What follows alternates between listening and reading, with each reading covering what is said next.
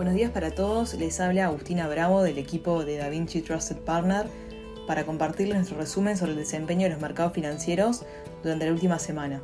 Si bien existía cierta incertidumbre en torno al crecimiento económico cuando ingresamos a 2024, los datos de la última semana mostraron que la economía de Estados Unidos ha estado funcionando mucho mejor de lo que los analistas esperaban durante los últimos meses.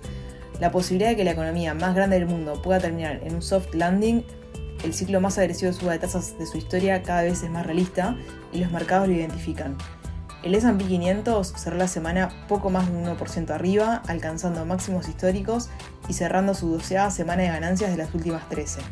En segundo lugar, terminó el Nasdaq que creció un 0,95% y por último el Dow Jones que cerró la semana un 0,65% arriba. Tres datos económicos publicados fueron clave en el desarrollo de los mercados de la semana pasada. En primer lugar, el miércoles fueron publicados el PMI preliminar de manufactura y de servicios, mostrando ambos resultados para enero mayores a los esperados por los analistas. Particularmente, el PMI compuesto alcanzó el nivel más alto desde junio, logrando que el PMI manufacturero se situara en 50,3 versus un estimado de 47,9 y el de servicios en 52,9 versus 51 estimado. En segundo lugar, las cifras publicadas un día después mostraron que el Producto Interno Bruto Real de Estados Unidos se expandió a una tasa anual del 3,3% en el último trimestre de 2023, desacelerándose del 4,9% en el tercer trimestre, aunque muy por encima del pronóstico de los economistas del 2%, impulsado por un consumo más fuerte. Por último, fue publicado el índice de precios del gasto en consumo personal subyacente, indicador de inflación preferido por la Reserva Federal y que excluye ítems volátiles como alimentos y combustible.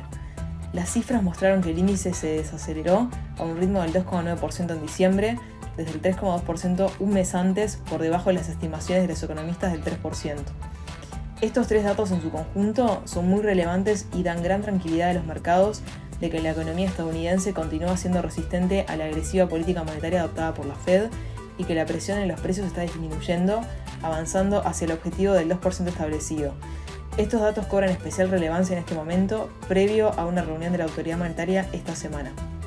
Por su parte, en Europa, los mercados cerraron una buena semana, con el Eurostock 600 creciendo un 3,1%, luego de que el Banco Central Europeo decidiera mantener cambiada la tasa de interés de referencia y varias autoridades se mostraran menos agresivos en su discurso. En particular, la presidenta Cristina Lagarde señaló dos veces en la conferencia de prensa que era prematuro discutir recortes de tasas.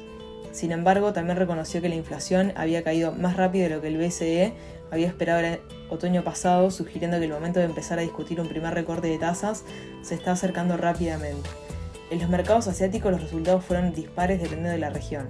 Los mercados de Japón disminuyeron durante la semana, con el índice Nikkei 225 cayendo un 0,5% y alejándose de los máximos de 34 años, a pesar de que el Banco de Japón mantuvo su tasa de referencia en terreno negativo y algunos funcionarios destacaron el progreso del Banco de Japón hacia la obtención de una inflación sostenida.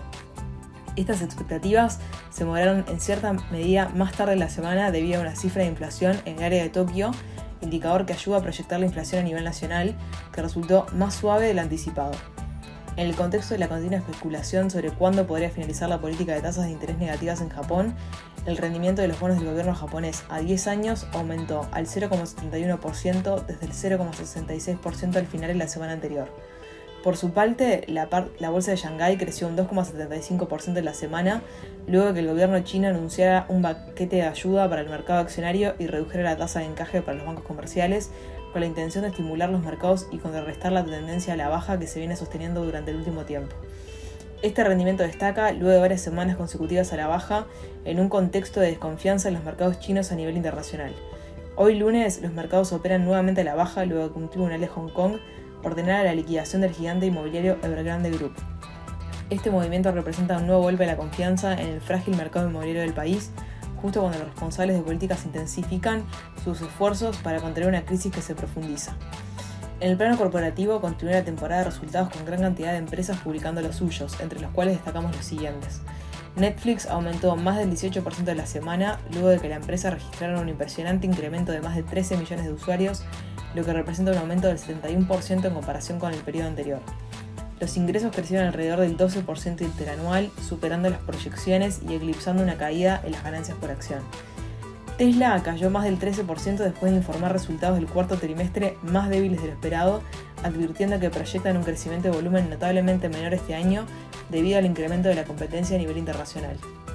3M Company cayó casi un 11%, liderando las caídas en el sector industrial, después de que las previsiones para todo el año del conglomerado resultaron ser más débiles de lo esperado, lo que eclipsó los resultados del tercer trimestre que superaron las expectativas de los analistas de Wall Street. IBM creció más del 9% después de que la compañía informara resultados del cuarto trimestre que superaron las estimaciones de los analistas, ya que su oferta de inteligencia artificial Big Blue generó una gran demanda.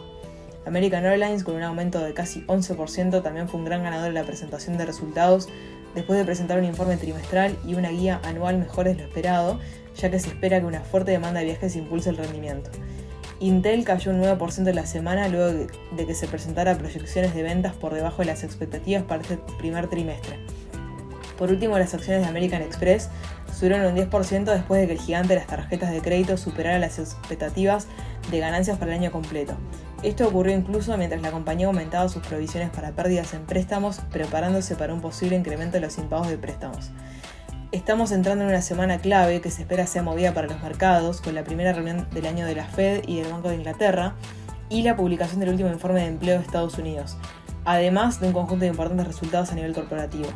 De las siete magníficas, cinco estarán presentando sus resultados esta semana, con Microsoft y Alphabet presentando mañana martes y Meta, Amazon y Apple el miércoles.